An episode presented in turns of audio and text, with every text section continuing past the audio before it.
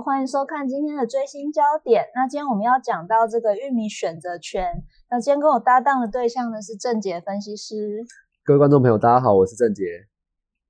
好，那今天玉米选择权呢，我们看到封面，我们的标题是什么？好，那今天其实就是讲说这个整整体的这个玉米市场，它其实从去年下半年我们就可以发现，它其实这个期货价格哦，其实算是蛮强劲的。那今天整个主题虽然说放在所谓的需求面以及这个供应面的部分，不过在最后的部分，我们也会提到整个玉米选择权的这个有什么样的方式来做一个布局哦。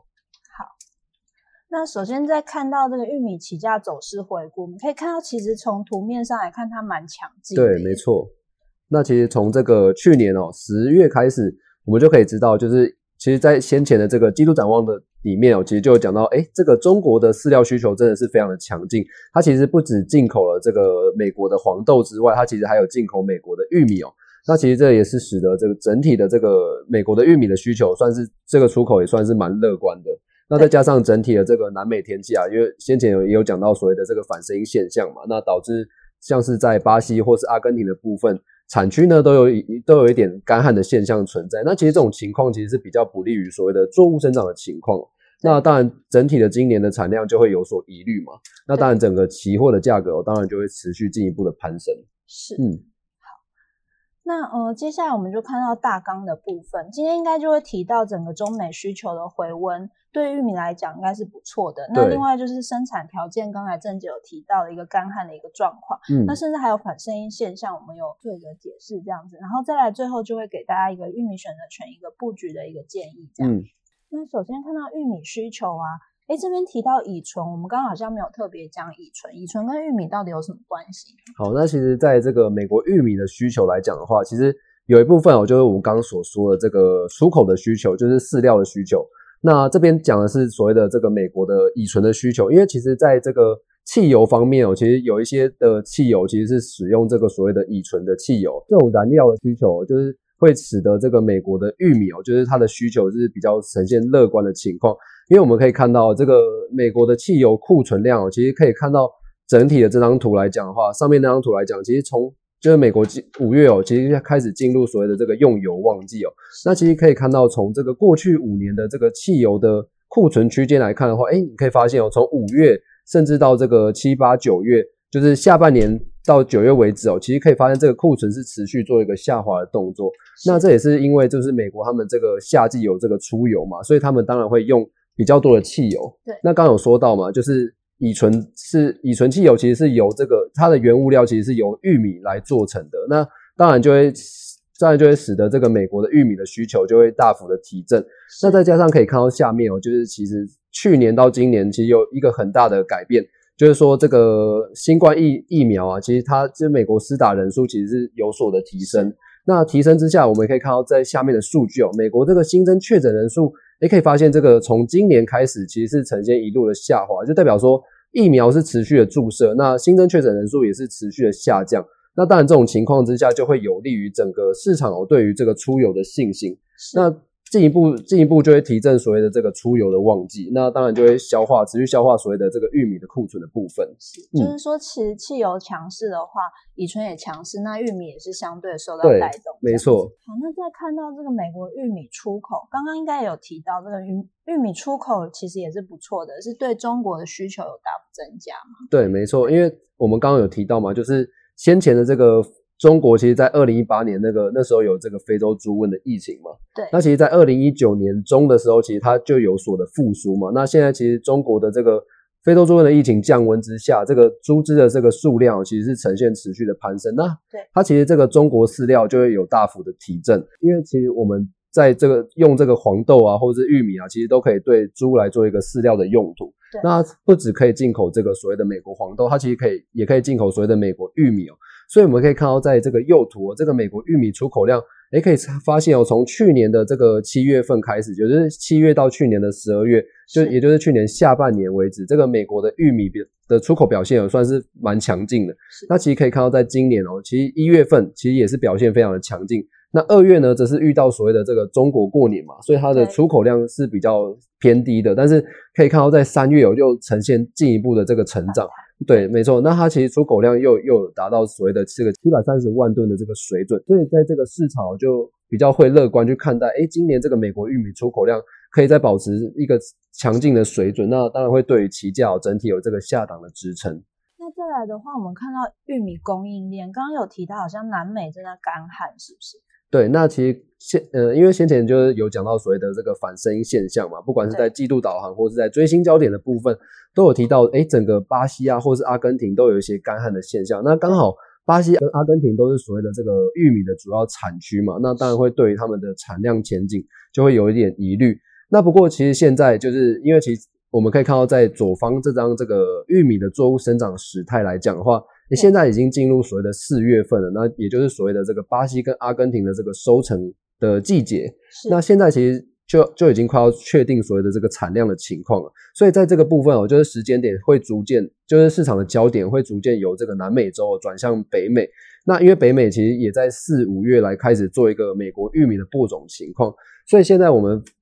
呃关注于这个天气的情况是要逐渐从这个巴西跟阿根廷哦转向所谓的美国的部分。那其实美国的占比哦，也是这呃，美国的玉米产量占比哦，也高达百分之三十三哦，所以在市场上也会特别去注意，哎，这个美国的中西部啊，他们那边天气情况到底是怎么样？是。嗯，那再来这边，我们看到说，其实南美洲面临这个减产的风险，其实就是这个反声音现象造成的嘛？对，那有没有什么其他原因？好，那其实因为这个反声音现象嘛，就是使刚刚有说了，从这张地图可以看到。就是反声音现象是除了在对北美呃对南美洲造成所谓的干旱环境的影响之外，哎，其实在美国也有大平原的部分哦，就是中西部的部分也有可能带来这个湿湿的现象。那如果说在这个播种初期哦，你的这个土壤就是如果湿度太就过湿的话，可能会导致这个种子就是不利于它的发芽，甚至它的这个未来前景有可能都会有所疑虑。那所以我们可以看到在右方哦，这个巴西跟阿根廷的这个玉米产量预估来讲的话。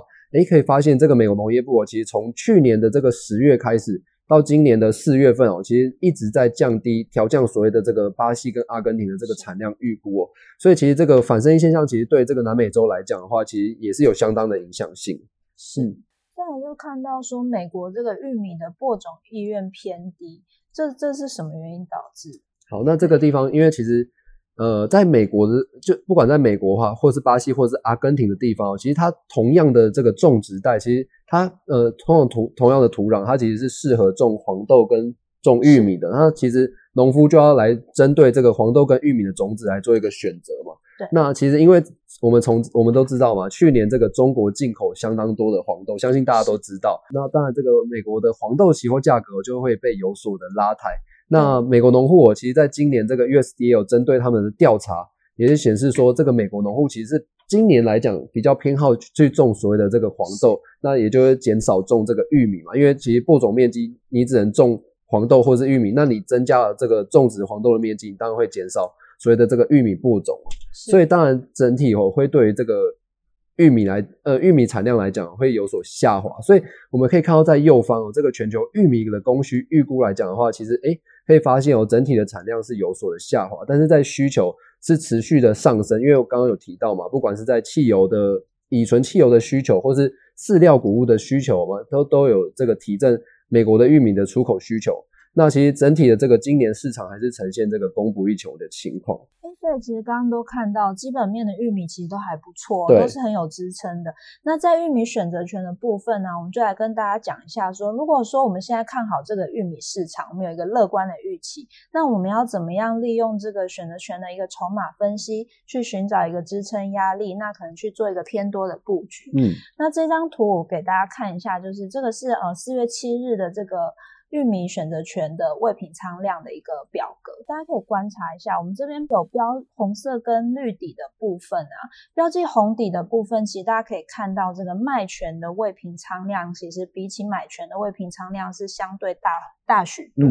对，那因为选择权的部分呢，卖方呢，选择权卖方它的风险无穷嘛，对，所以基本上他们是非常谨慎的一个布局。所以我们来，嗯，平常在看选择权。的筹码的时候，会以一个卖方的一个角度去看这个市场。嗯，所以当卖方选择卖出卖权的时候，其实他是在那一个水位看好市场。对对，所以在卖权聚集的地方，可以说是支撑力道比较偏强。对。对，那相对的话，就是买权聚集的地方呢，就是我这边绿底标示的部分啊，大家可以看到那个超过上万口的一个口数的部分，都是属于这种所谓下行压力比较大的，可能在这个水位卖出。呃，卖出买权可能就是比较看空市场的一个状况，所以在选择一个怎么样去做布局的部分，寻找支撑压力可以做一个参考。嗯，那当有乐观预期的时候，我们就可以用这个筹码分布呢，去选择一个适合的履约价，然后去可能以买权的买方啊，卖权的卖方，或者是一个买权多头价差的策略